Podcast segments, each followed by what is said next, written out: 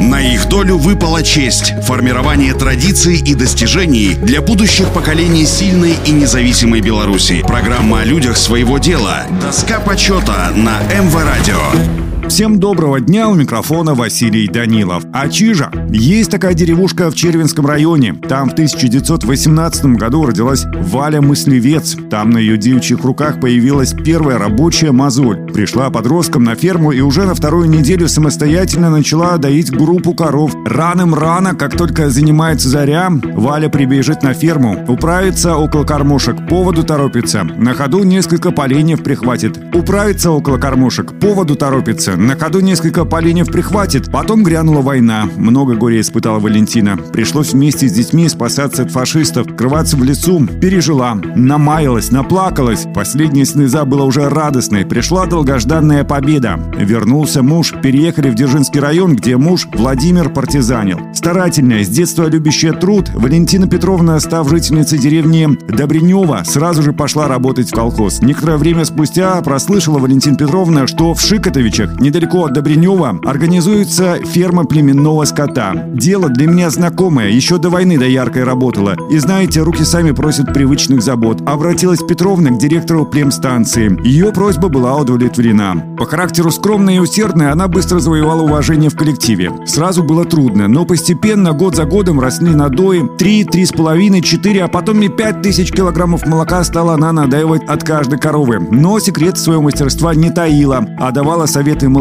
дояркам, как увеличивать надои. В 1966 году за успехи в увеличении производства и заготовок сельскохозяйственной продукции Валентине Петровне было присвоено звание Героя социалистического труда, а год спустя ее выбрали депутатом Верховного Совета БССР. Друзья по работе, односельчане доверяли своему герою представлять их интересы в высшем органе власти. За скромность, человечность и доброту, за умение быть другом и соотечественником люди наделили ее такими высокими полномочиями, а оказывали высокую честь дважды. И еще долгие годы, уже на заслуженном отдыхе, она продолжала трудиться на ферме, передавая опыт и мастерство молодым. На их долю выпала честь – формирование традиций и достижений для будущих поколений сильной и независимой Беларуси. Программа о людях своего дела. Доска почета на МВ Радио.